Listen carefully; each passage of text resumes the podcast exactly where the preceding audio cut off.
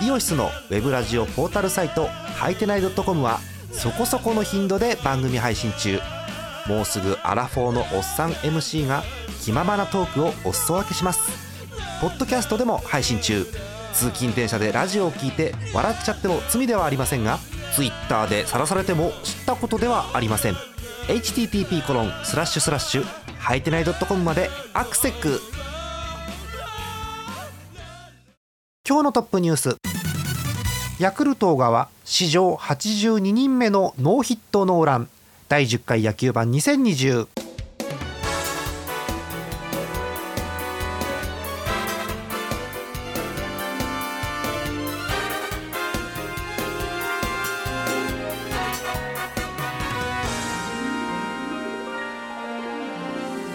8月17日月曜日の夜でございます。皆さんこんばんはジャーマルです。今日のお相手トーカさんです。よろしくお願いします。お願いします。出ましたねノーヒットノーラン。出ましたね、え。久しぶりですかね。久しぶりですよね、うん、野球盤自体ではねもちろんノーヒットノーランは過去もお伝えはしてるんですけど久々かなという感じですよね。はい。えー、ヤクルト側ノーヒットノーラン達成ということでございます、えー、土曜日15日のゲームでございました。えー、9回投げまして135球。結構投げたね、うん、ただお見事三振は10個ということです。ごいですね、えー、出たランナーは合計5人かな。はい、えー、エラーが2つとフォアボール3つってそこそこランナー出てるんですけど ただヒットはないということです。のでお見事でございます、えー、で、えー、その試合のね、えー、ごめんなさい。相手が d n a なんですけど成績をちょっと1回から雑に振り返りますえー、お名前は省略で、えー、1回の DeNA の攻撃レフトフライセカンドゴロフォアボールファーストゴロスリーアウトですね、えー、2回です。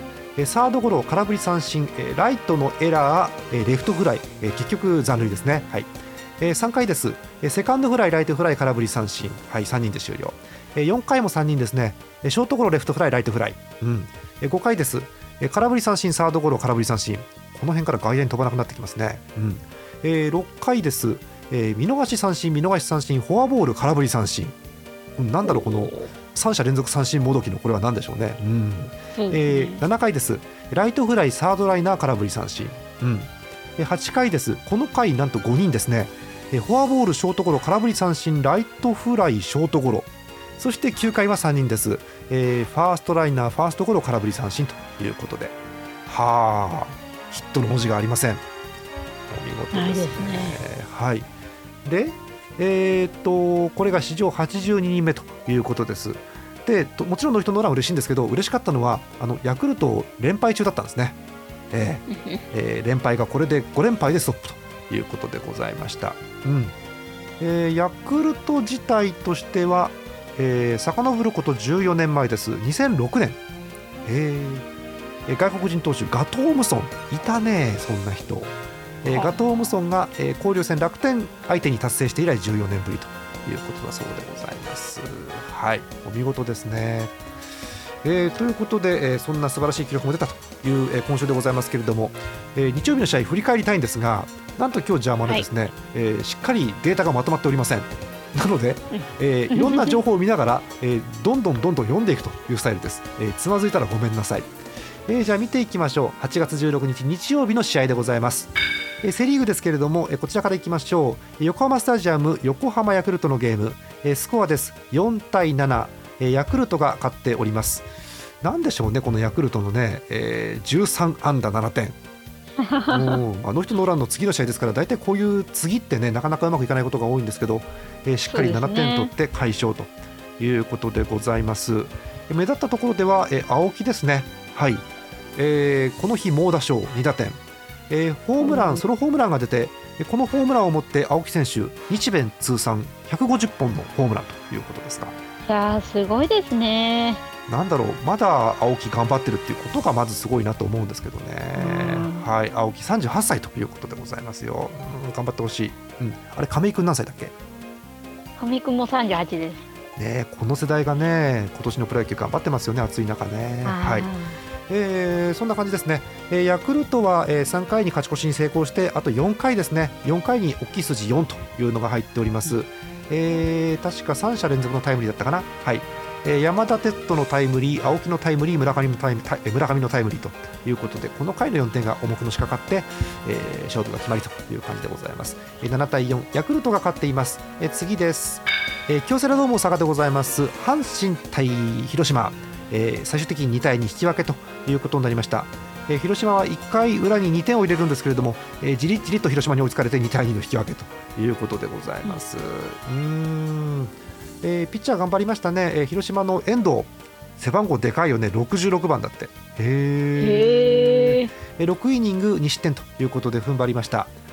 なんでしょうね、その最初の2点取られて、その後を抑えたというところでね、えーこの引き分けつながったかなということでございます。えー阪神4安打で2点、広島7安打で2点ということでございます。おえーノーホームランのゲーム引き分けに終わっています、えー次です、えーセ・リーグ最後のゲーム東京ドームでございます。巨人中日ですね、えー1対4中日が勝っています。うーん、えー中日は5回の猛攻です、えー強打の、え2点タイムリーと木下のタイムリー、えーこれで3点勝ち越してこのまま逃げ切りということでございます、えー巨人の1点は、えー丸のソロ、うん。これだけ。巨人らしい。まあらしいですけどね、ただ丸にホームランが出たっていうのはいい材料ですよね、すごくね。そうですね。ねこの辺の主力が最近ちょっとずつ戻ってきたかなという感じがしますので、えー巨人の打線に期待しましょう、えー巨人サイドから言うと畑に2敗目がついております、うん。えー先発投手の中日の大野お見事ですね。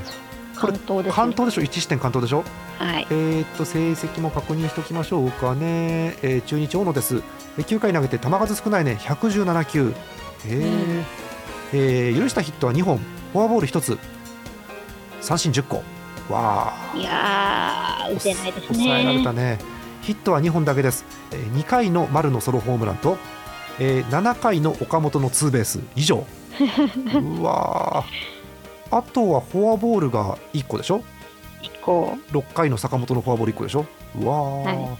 えがっちり抑えられました。え中日4対1で勝利を収めています。以上ですうん。巨人厳しいね。いやー、渋い試合でしたね。ねさあそんな感じですがまだ巨人首位を守っております。順位表確認していきましょう、えセ・リーグの順位表ですがえ首位は相変わらず巨人です。貯金が増えたり減ったりしながら、えー今週は貯金が10個ということでございます。27勝17敗首位です。えー2位に4ゲーム差をつけております。えー2位は d n a です。おー。25勝23敗。ここでもう貯金2個という感じですねえここから下早くも借金ゾーンに入っていきます。え3位です。1.5ゲーム開いて阪神うん。22勝23敗。借金1つ、えー次。4位ヤクルトです、えーゲーム差はありません。21勝22敗同じく借金1つ。えー5位2ゲーム開きました。中日です、えー21勝26敗。借金が5つ。うーん。2ゲーム差か、えーそして相変わらず最下位でございます。抜け出しそうで抜け出せない広島、えーゲーム差はなしですえー19勝24敗借金5つということになってますうーん広島は来そうで来ないですねそうですね。なんか、お来たかって思うと、またちょっとね、落ちちゃったりするので。そうですよね。うーん。まあどうにかまた大空で勝ってということで勢いつけたいんですけどもねなかなか上がってこないというところでしょうか。うん。えーヤクルトが、うん、だんだんこうまた失速をし始めたかなって気もするんですけれどもね。はいはいはい、えー阪神が3位に上がってきております。えーそんなセリーグでございます。えーお便りご紹介しようかな。うーん、一通だけ。えー秋田県ヌルポーショーさん、えー松坂世代の方です。ヤクルトファンの方。えー今週のスワローズです。えーまず最初がジャイアンツ2連戦。はい。えー初戦です。えースワローズ対ジャイアンツ1対8でジャイアンツです。うん。え1点先制した後5点取られたらあららとなりますよね。うん。えー菅野投手が先発でしたし敗戦ということで、ね、菅野が抑えると、ね、巨人のペースかなという感じがありますね、確かにね。はい。え2戦目です、えースワローズ対ジャイアンツ、えー3対4罰、はい。そうなんです。はい。えーコメントです、東花さん推しの亀井さんに代打サヨナラタイムリーを食らい2連敗、打ちましたね、亀井ね。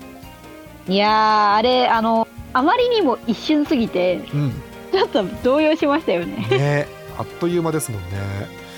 いやー、もうなんでしょう、こんなに暑くてみんな汗かいてるのに、亀井が決めるんですね、やっぱりこういうところでね。いやーね、なんか、ちょっとテンションが上がりましたね、やっぱり。ねおーなんでしょう、この前もねあの亀井が頑張ってね負け消したっていう試合もありましたんで、はいはいはい。うん、相変わらず亀井頼みなところがあるかなという気がしますよね。こう主力が元気ないだけにね亀井が頑張ってくれるとすごく嬉しいですね、はい、はい。えーまだまだ続きますヤクルトの試合、えー後半はベイスターズ3連戦です、えー初戦です、えースワローズ対ベイスターズ。2対6でベイスターズが勝っています、えールーキー吉田投手が6回2失点もリリーフ陣が崩れて敗戦。答えますねこれは本当にね。わかります、ううん。ん。えー2戦目です、えー対ベイスターズ9対0でスワローズが、えーようやく勝ちました。はい。はい。えーこれですね。ライアンこと小川投手がプロ野球史上82人目93度目ノーヒットノーラン達成ということですね、えーご紹介した通り球団ではえー2006年ガトー・ムソンさん以来14年ぶりということですね、えーさらにあこれ書いてあるな、えー日本人では97年の石井和久さん以来23年ぶり。あそうなんだ、へえーーヤクルトの日本人ではですね。はいえーベイスターズのエース今永投手がやり方の違和感で抹消となったのが心配です。あそうなんだ。うん。今永ね調子悪いとすごく心配になります。確かにね。はい、えー、3戦目です、えースワローズ対ベイスターズ。7対4でスワローズです、えー昨日の勢いのまま山中投手701日ぶりの勝利。700、えーえーそして青木選手日米通算150本塁打達成、うんえー防御率トップのベイスターズ平投手にようやく勝てたのが大きいです。ということですね。あかっこかなり研究したらしいと。そうですね。スポーツニュースでこういうコメント出てましたね、うん、あのベイスターズの平っていうピッチャーの安定感がなんかすごくて、へえ出ないんですよね。巨人とも当たるんじゃないかなまたね。はい。えという感じですんではい、えーそんなヤクルトです。え最後にコメントついてますねエスコバーさんが自打球の影響か試合に出てないのが心配ですがルーキーたちの活躍に期待したい定着したらなおよしですという前向きなコメントです。ありがとうございました、うん。ねえヤクルトは徐々にこう今順位が微妙なところで今4位3位に限りなく近い4位という感じですけどね、ね。うんただ連勝中なんでねこの後相手は中日ですか神宮で。あーここでねどんだけ勝てるかというところでしょうかね、まあ、相変わらず村上が打ってますからね。いいんじゃないですか。はい。そんなヤクルトでございました。さあ、えー、トッカさん巨人ですけれども。はい。首位守ってますねなんだかんだでね。なんだかんだなんか負け続かない感じでなんとか踏ん張ってる感じですかね。そうですよね。結構ね負け越してるカードとかもあるんですよ見てると。そうあのちょこちょこなんかこうなんですか圧勝っていう感じではなくなってはきてますよね。打撃もだいぶ落ちてきてますし。ねうーん。ヤクルト相手には確かに連勝したんですけどその後中日相手にね連敗っていうのがありますので、ううん。ーん。えー明日からは東京ドームで阪神ですね。阪神ですか。はい。阪神なあなんでしょうね。うーん。阪神不気味なんですよすごく外国人も当たってきてるし、うんそうですよね。なんでまあ須田野君なので、うん。ね、それほどこう渡すかとはならないかなと信じてはいますが。そうですね。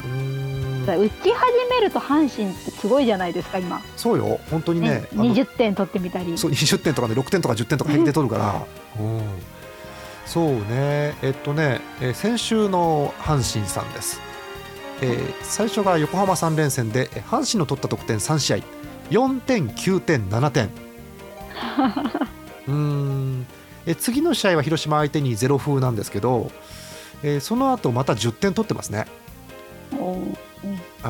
おっかないですね阪神ね。はい。辛いですね、えーそんな心配な、えー巨人という感じですが、ね、4ゲームくらいねあの一気に縮まる可能性もあるんでちょっと怖いですよね。うん。そうですね。はい、えー巨人そんなとこですか？今週は。そうですね。ちょっとパッとしないのとあと宮国君はそろそろ一軍にいられなくならないか ちょっと心配してるところですね。ねえうーんぜひね宮國君踏ん張ってほしいんですけどね。ただただでもこはうじゃあ上げるのがいるかってまた難しい話でね下からね。そうですね。なんでまああの先発なんてそんなあのうん、ね大行なことは言わないからこう。控えめなね東花さんですよね。しっかり抑えてあのちょこちょこっと投げてバシッと決めてほしいなって思いますね。そうね。6回とか7回に1回出てきてピシャッと抑えてくれれば最高ですよね。はい。そんな感じです。相変わらず宮國君体でかいですね。でかいですね。なんかだいぶしっかりしてきたかなっていうふうには思うね。うん。関あの巨人のピッチャー戸郷とかうん。ね、あの田中豊樹君とか、うん、なんかちょっとひょろっとした感じのが多いので線の細いのが多いですよね余計でっかく見えますね。そうね。あの我々もだんだんこう宮国君が体でかいのに慣れてきてね、うん、そう。うん。最初はなんか作画が崩壊してんのかなと思ったんですけど だんだん慣れてきましたね。はい、えーそんな感じのセ・リーグでございました、えー後半またパ・リーグお伝えしましょう。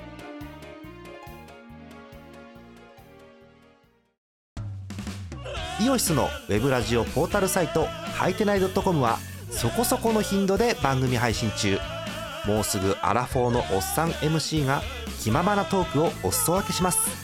ポッドキャストでも配信中。通勤電車でラジオを聞いて笑っちゃっても罪ではありませんが Twitter で晒されても知ったことではありません。http コロンスラッシュスラッシュはいてない .com までアクセック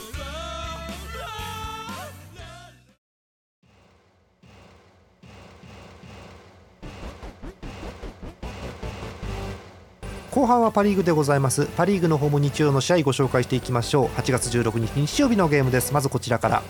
メットライフドームです。西武対楽天ですが、えーすごいですね。11対1、えー山賊打線西武が大勝しています。14安打で11点という感じですね、えーホームランが、えー栗山の6号スリーラン。ひゃーえー山川の15号ソロ。うん、調子悪い悪いながら15号ですからね。はい、ということで圧勝でございます。えーっと西武ですけれども、えー目立つところですと、えーさっき言った栗山が3打点、はい。えーあとえー途中出場の西川2打点、うん、山川2打点、えーあと調子悪い悪いって言って8番に落とされてるスパンジェンバーグ2打点ということでみんな打ってますね。はい。ねえーえー投げてはこれぴったりな投手リレーですね、えー先発投手が、えー、圭介本田ですね。えー本田圭介、えー5回投げて1失点、えーその後1回ずつを、えーリレーですね、えー今井、宮川、えー平井、田村ということで、えー無失点リレーということでございます。はい。えー11対1西武が大勝しています、えー次の試合です。えーペイペイドームソフトバンクオリックスでございます。6対2ソフトバンクが勝っています。あらー。えー最近活躍が目立ちます、えーついに4番に入りました。ソフトバンク栗原はあ4番なんだねおーすごいですね。すごいですね、えっともともと登録キャッチャーなんですが、えー、甲斐がいますんで、えーファーストを守っているという状況ですよね、えーこの日の栗原、えー5打数2安打の2打点ということでお見事ですよね。うーんえー相変わらずこのソフトバンク打線が見てて豪華なんですけど、えーでも数字がねいつものソフトバンクほど怖くない数字なんですよね、正直言うとね。えー1番ショート今宮2番指名打者中村3番センター柳田4番ファースト栗原。これで栗原4番に座るんだもんね、うん、で5番セカンド川島6番レフトバレンティン7番キャッチャー甲斐9番ライト、えー上林えー9番9番だって9番サード松田。へえうん。怖いよね。いくらこう打率が2割切ってるとはいえ松田9番にいると怖いな迫力あるね。うん。いやーこの後だってうっかり塁に出しちゃったりとかねうん。ダメダメ。また1番に回るとか思うと。怖い怖い。怖先週、東川さん見たあの柳田のおかしいホームラン。私あれ見てないんですよ。なんかねすんげえ泳がされてなんか片手1本なのか2本なのか微妙なぐらい泳いでんだけどなんかねへースタンドまで届いちゃったのよ。おすげえな技術がやっぱすごいねあの辺はね。力もすごいんだけどね。はい、えーそんな感じです。えーっとソフトバンク9安打で6点。オリックス5安打で2点という感じですね。はい、えー先発アルバースが打ち込まれてということですよね、えー6対2ソフトバンクが勝っています、えー最後のゲームです。えーお伝えしますか？あそうですか。はい、えー日本ハムロッテ ZOZO マリンのゲームです、えー6対5ロッテが、えーどうにかこうにか勝っています。はい、えー8回裏えーロッテ田村のタイムリーで突き放しておしまいという感じです。6対5、えーロッテが勝ちました、えーロッテは6安打で6点。ひゃー。効率がいい、日本ハム効率いいんですけど日本ハムもね8安打で5点ということなんですが、えー敗戦ということでございます、えー負け惜しみですけどもあの中田翔に17号ホームランが出ています、はい、以上です、えーということですので、えー日曜日のゲーム全部振り返ると、えー勝ったのはセ・リーグが、えー中日とヤクルト、えーそしてパ・リーグはソフトバンク、ロッテ、西武ということでパ・リーグは全部ホームが勝ったのかなこれそうですねですね。はいということになっております。えー日本ハムはですねなんか勢いがあるんだかないんだかみたいな感じです。えー勝つ試合はおおいい野球して勝つねっていう感じなんですけど負ける試合は、うん。ひどい野球してるねっていう感じの負け試合なので うーんまああのまあ。引き続き応援していきたいなと思うんですけども。そうですね。ねなんでしょうね。何が問題なのかもよくわかんないんだよね。うまあまあ、ななんですかね。こうメリハリがあるというか。いいコメントですね、メリハリがありますね、確かにね。うーん。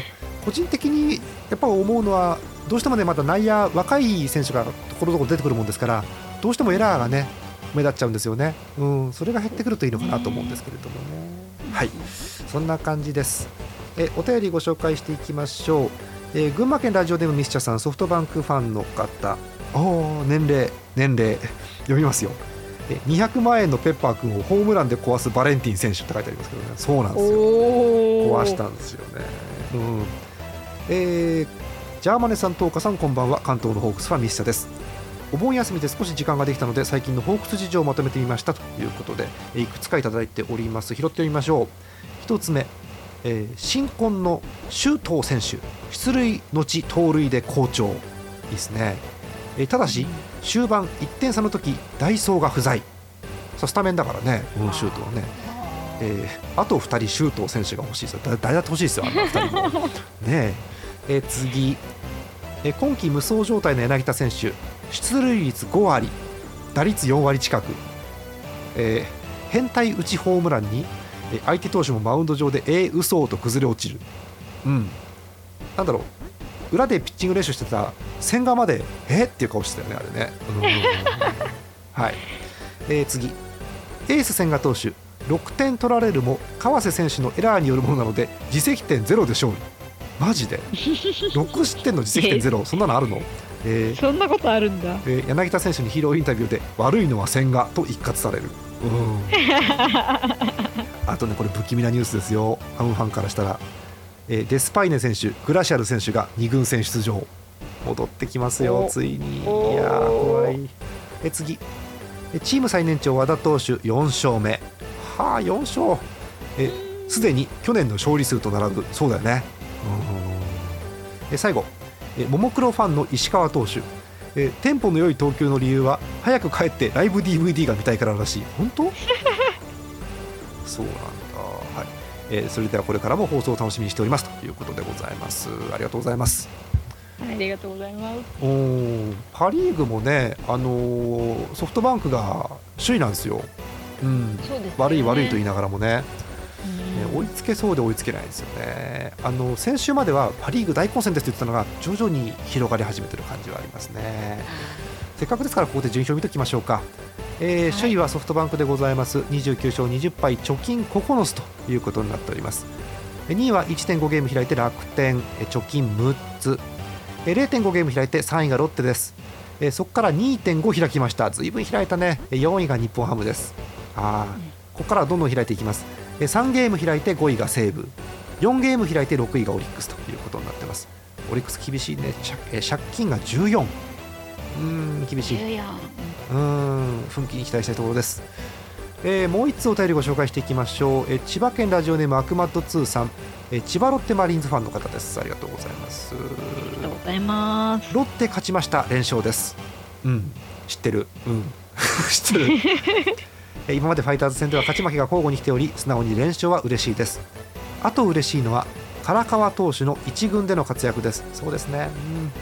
えー彼は2018年後半から中継ぎとしてチームに貢献していますが性格が良くえー千葉県鴨川市での秋キャンプの際も積極的にファンサービスをしてくれておりえー球団職員が止めに入るまで即席のサイン会がされていました。そうなんだ。へえもう12年目のベテラン選手なのにファンに優しい唐川投手これからも活躍してほしい選手の一つですということでありがとうございます。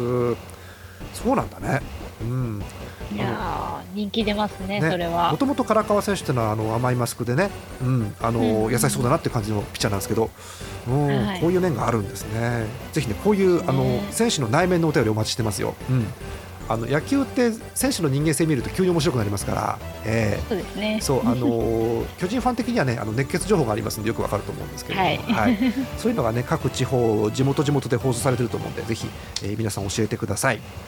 え最後のお便りです。え北海道ラジオネームゼスアット農家さん日ハムファンの方。せっかく盛り上がってきたのにエラーと残塁のファイターズが復活してきて5割に逆戻りですね。なんかいい手ないですか？ということなんですけどね。ないですねうん。あの厳しい。好材料としてはあの中田翔が今ホームラン王っていうところです、はいはいはいはい。えーなんか今年は翔さん痛いとか言わないですけどなんか痛そうな感じをしながらなんかホームランを打ってます。はい。おえー二冠王？確か中田今。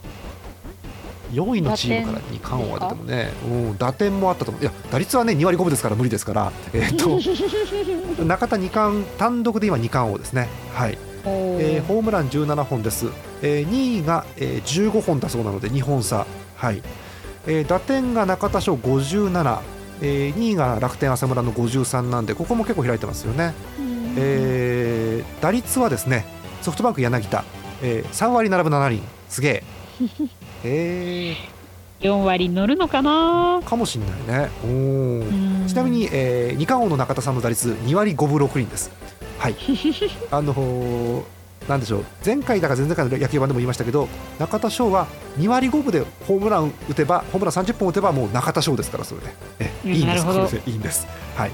いいペースです。ですね、えーそんな感じですね、えーせっかくですからセ・リーグも打撃の状況見ておきましょうか、えー打率首位は d n a の佐野です。佐野打ってるよね、えーうん、えー3割4分、えー3割4分2厘だそうです、えー。えー2位が鈴木誠也ですね。はい、えーホームラン見ましょう。すげえ打ってんじゃん巨人岡本。なんかねなんか気づいたら打ってるんですよね。マジか、えー、16本で単独トップです。2位の鈴木誠也まで4本差。おー。えー打点です。ヤクルト村上がトップです。43打点、えはい。2位に岡本君いるじゃんいやでもだから結局ソロが多いんでこうなっちゃうんですよね。ホームランすごい多いね。なんだろうね。ううんんはい。ということですね。はい。うん見てるとね、えっと、トップ5の中に鈴木誠也が全部入ってる。あ本当そうですね。うーん。チーム状況がこんなに悪いのに入ってくるとやっぱ鈴木誠也の力があるんでしょうねやっぱりね。うん。はい、えーそんな感じの打撃の状況でございますよ。えーせっかくなんで、えー勝利数、ピッチャーの勝利数見ておきましょうか。えー両リーグとも、えー首位は7勝でございます。えーセ・リーグ、ジャイアンツ、菅野、うん、はい。しっかり勝ってますね、いやーそうですね。いいですね。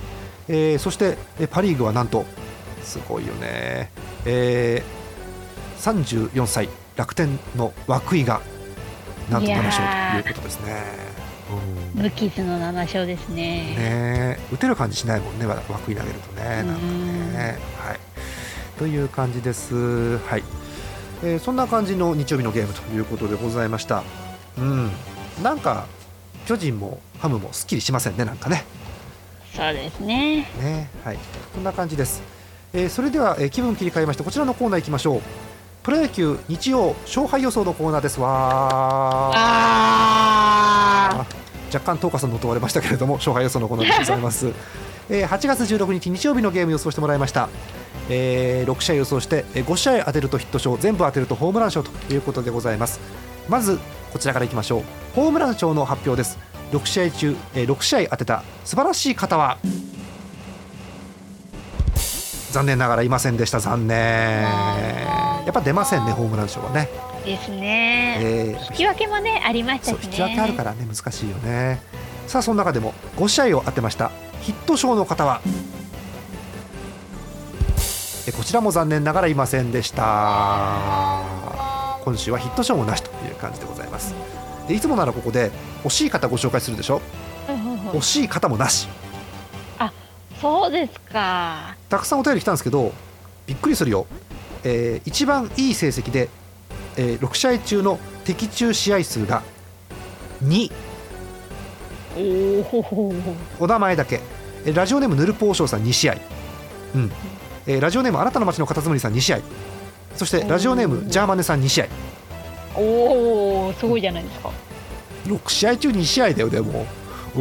いやはなかなかあのーなんですかね各チームファンから見ても難しい難しいです試合ね。だったんですね、日曜日。えーたくさんの投稿あってその中で分析しますとやっぱセ・リーグが難しかったみたいです先週は。あうん。